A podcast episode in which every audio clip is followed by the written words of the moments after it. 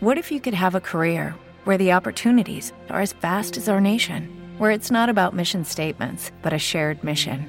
At U.S. Customs and Border Protection, we go beyond to protect more than borders from ship to shore, air to ground, cities to local communities. CBP agents and officers are keeping people safe. Join U.S. Customs and Border Protection and go beyond for something far greater than yourself. Learn more at cbp.gov/careers. Tiempo y espacio coreano.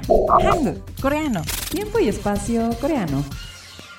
Añaseo, mi nombre ya lo saben, ¿verdad? Para los que no han escuchado este programa y apenas le están dando clic, me presento, soy Nancy Rosas y los estaré acompañando a través de este programa informativo y lleno de cosas curiosas sobre Corea. Si ya están listos, comenzamos. ¿Qué noticias? ¿Qué noticias? ¿Qué noticias? Las noticias más importantes y principales de Corea. El elenco principal de Estamos Muertos, de la popular serie de Netflix, aparecerá en el programa de variedades Snowing Bros. de JTBC. Estamos Muertos es una serie de Netflix sobre un grupo de estudiantes que esperan ser rescatados luego de que un virus zombie se extienda en su escuela. Estamos Muertos se estrenó el 28 de enero del 2022 y apenas un día después de su lanzamiento oficial alcanzó el puesto número uno en las listas de Netflix en 25 países de todo el mundo, incluidos Corea, Alemania, Francia, Turquía, Brasil y Arabia Saudita. Tanto así que es la tercera serie coreana en llegar a la cima de las listas mundiales después del éxito del Juego del Calamar y Rumbo al Infierno. Así que no te pierdas el siguiente programa de Snow and Bros junto al elenco de Estamos Muertos porque saldrá al aire el 12 de marzo. Abre tu mente y disfruta de la cultura coreana en general, desde datos curiosos, historia, costumbres, turismo, cine, educación, K-beauty, K-pop, K-dramas, programas de variedades y más. Descubre más de Corea del Sur. Los lazos diplomáticos entre países son una forma de mantener y fomentar la integración y cooperación de los mismos para que trabajen de forma conjunta, en donde en el caso de Corea y México mantienen una relación bilateral que han implementado con esfuerzo y respeto, además de compartir valores como la democracia y la economía de libre comercio. El 26 de enero fue una fecha muy importante para Corea y México, ya que desde el año 1962 ambos países establecieron relaciones diplomáticas, lo cual para este año 2022 se cumplieron 60 años y ante esta conmemoración la Embajada de Corea en México publicó un libro titulado El 60 aniversario de las relaciones de Corea y México, evaluación y objetivos futuros. Un libro que nos permite conocer el inicio de un constante trabajo y profundización de relación de fraternidad y cooperación entre países. Por esa razón, se ha publicado en los dos idiomas, tanto en español con un total de 401 páginas, como en coreano con un total de 317 páginas de manera simultánea, donde gracias al apoyo de empresas mexicanas en Corea se pudo realizar el apoyo para dichas traducciones del español al coreano. La imagen de la portada del libro también tiene mucho que ver con el objetivo de la publicación, ya que goza de un diseño muy representativo para este sexagésimo aniversario, donde se puede ver la unión de ambos países con el número 60, el 6 representado con la bandera de México y el 0 con la bandera de Corea, mostrando la complementación del esfuerzo durante muchos años. El contenido de este libro nos permite ver el avance que han tenido a lo largo de esos años debido a que contiene información valiosa por parte de figuras distinguidas, profesionistas y testimonio de ambos países que emplean un conjunto sobre el pasado, presente y futuro tales como Alfredo Romero Castilla de la Universidad Nacional Autónoma de México, Ana Paula Martínez, secretaria de Relaciones Exteriores, Juan José Ramírez Boya, Song Hee-hyun, Cristian Burgos, Carlos Jorge Mijares Elizondo, entre otros, que por supuesto expresan diferentes puntos de vista de lo que ha ocurrido a través de los 60 años, creando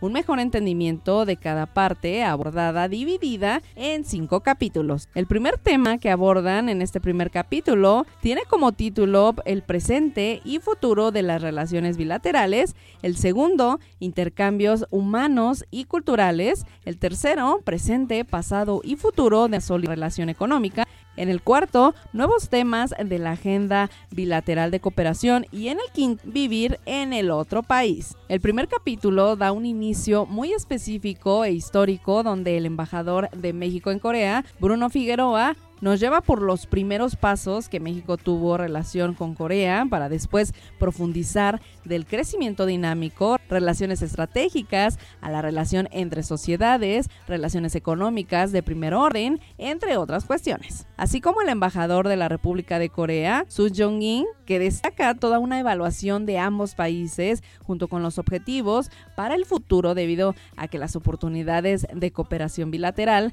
por los cambios recientes en el entorno comercial e internacional.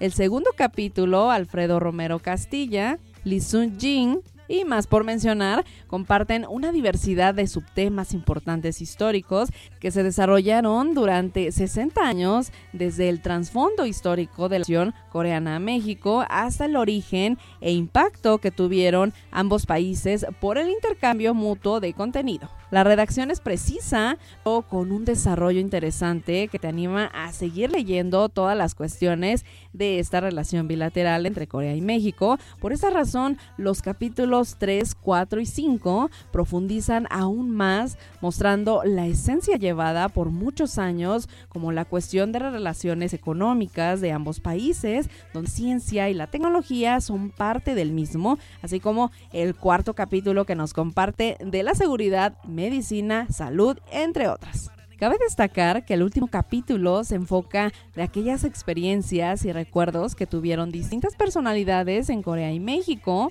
De verdad, son historias reales que detallan puntos desde sus experiencias y de sus decisiones al conocer una cultura diferente a la suya. Ante este libro nos damos cuenta de la extensa historia e importancia de estos 60 años para Corea y México, pues se ha construido en una sólida relación entre ambas naciones, por lo que se ha fortalecido ya que existe una perspectiva positiva y una mayor profundización futura.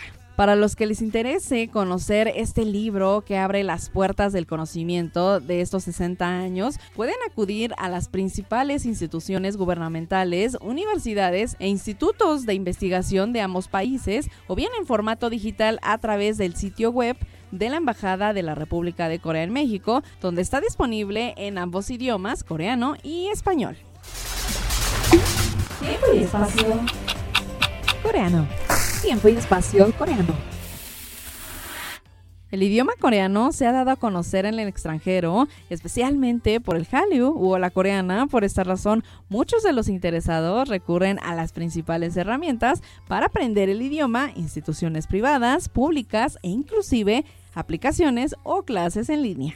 Pero aún teniendo las herramientas, ¿por qué les cuesta mucho trabajo aprender el idioma coreano? Es una de las preguntas más típicas cuando se quiere aprender el coreano u otro idioma y pues les comparto mi respuesta. No importa el medio que elijas para aprender el coreano, lo importante son los hábitos durante y después del aprendizaje. Por esta razón, los hábitos de alguna manera nos ayudan a mejorar, reforzar y expresarnos de manera natural, aunque se vean fáciles, cada uno tiene su grado de dificultad, pero la constancia por mantenerlos valdrá la pena si sigues estos 10 hábitos fáciles para que tu nivel de coreano suba de manera más notable. Empecemos por el número uno. Conozcamos detalladamente nuestras habilidades y destrezas. A lo mejor puede que te guste más leer que a lo mejor escribir o escuchar alguna, alguna canción el punto número dos es cambiar el idioma al coreano de tu celular, de tu computadora, de cualquier aparato electrónico. En definitiva, es lo más esencial, ya que los celulares también son una herramienta que se utiliza, al igual que las computadoras, utilizamos el mayor tiempo durante el día, así que no habrá pretextos para aprender el idioma. Lo que sí se notará es la limitante de no saber cuál es la opción de cortar, pegar, enviar, descargar, entre otras. No tengas miedo, puedes investigarlas o recordar qué significa en español. Esto ayuda bastante debido al constante contacto con el idioma y así con el tiempo acostumbrarás a diferenciarlas será menos difícil que al inicio. Punto número 3, pensar en el idioma coreano. Desde que uno se levanta, uno ya empieza a hacer planes durante el día, pero lo fácil es que lo piensas en español. Sin embargo, también tienes que pensarlo en coreano. Tal vez puede resultar muy difícil porque no conoces muchas palabras en el idioma, pero es hora que motives y fuerces al cerebro a investigar o recordar cómo se pronuncia o cómo se escribe una palabra en coreano. Otro aspecto importante es no esperar aprender el idioma cuando se visite el país o en tus horas de aprendizaje solamente. Eso le resta practicidad, por lo tanto, ponte el reto de cambiar los anuncios de tu idioma natal y convertirlos en coreano. Es muy difícil, pero bastante activo en tu día a día. Número 4. No utilizar demasiada romanización. Cuando uno aprende coreano, siempre recurre a la romanización y sobre todo con canciones de K-pop, pero les aconsejo que no lo utilicen demasiado, ya que puede ocasionar confusiones a la hora de pronunciar el coreano. Tal vez en los nombres de los coreanos, ahí sí, porque ahí, utilizan mucho la romanización. Pero para aprenderlo, no les aconsejo que lo utilicen, es mejor reconocer directamente el alfabeto Hangul y aprender la mezcla de sonidos entre consonantes y vocales sin romanizarlas. Sé que es un poco difícil, pero es un poco más rápido y más ágil. Puedes desafiarte por supuesto con las canciones de K-pop, escuchando la pronunciación y cantarlas, pero sin utilizar la romanización. El punto número 5 es leer libros o los portales de web en coreano.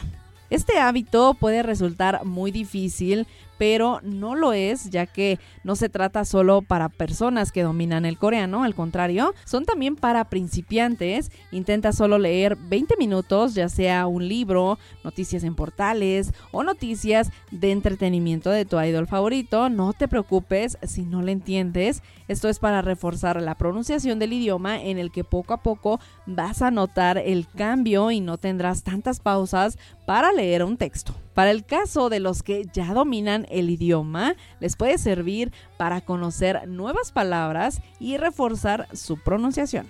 El punto número 6, por supuesto, es ver contenido 100% en coreano. El hábito más divertido, sin lugar a dudas, es este debido a los múltiples contenidos y formatos que existen. Sin embargo, les aconsejo ver programas de variedades, ya que es uno de los formatos con más fluidez y naturalidad cuando se habla. En el caso de los K-dramas, pues no tanto, porque ya tienen un alineamiento y la mayor parte pues habla eh, más en informal, entonces eso no permite a que tu fluidez y tu entendimiento del coreano no sea el adecuado.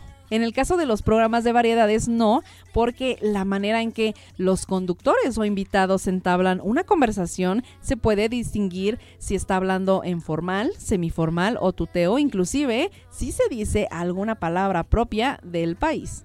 Punto número 7, imitar la pronunciación. Cuando se aprende un idioma es importante la pronunciación, para ello la imitación es una buena opción ya que esto facilita la buena comunicación y el entendimiento. También puedes pedirle a un nativo que te corrija y que te apoye. Esto sería lo más cercano para emplear una buena pronunciación del coreano. El punto número 8 es utilizar notas o apuntes de manera física o digital el tratar de utilizar apuntes siempre será un buen hábito para recordar nuevamente lo aprendido, así que siéntete cómodo tomando notas de todo tipo y de la manera más sencilla, ya sea tu cuaderno, un post en tu celular, etc.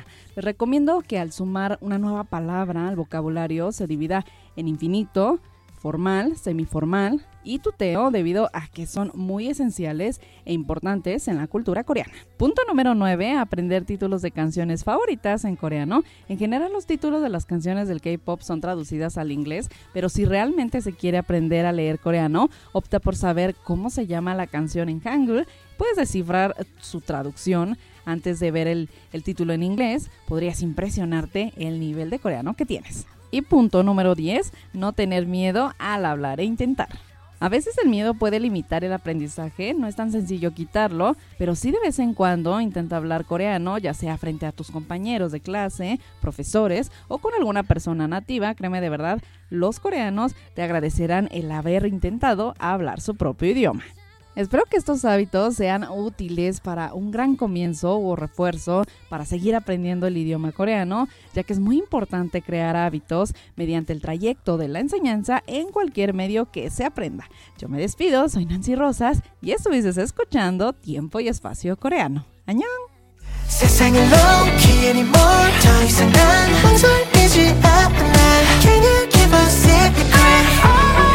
모든 걸 앞질러 먼저 솔직하게 내게 다 말할래 baby.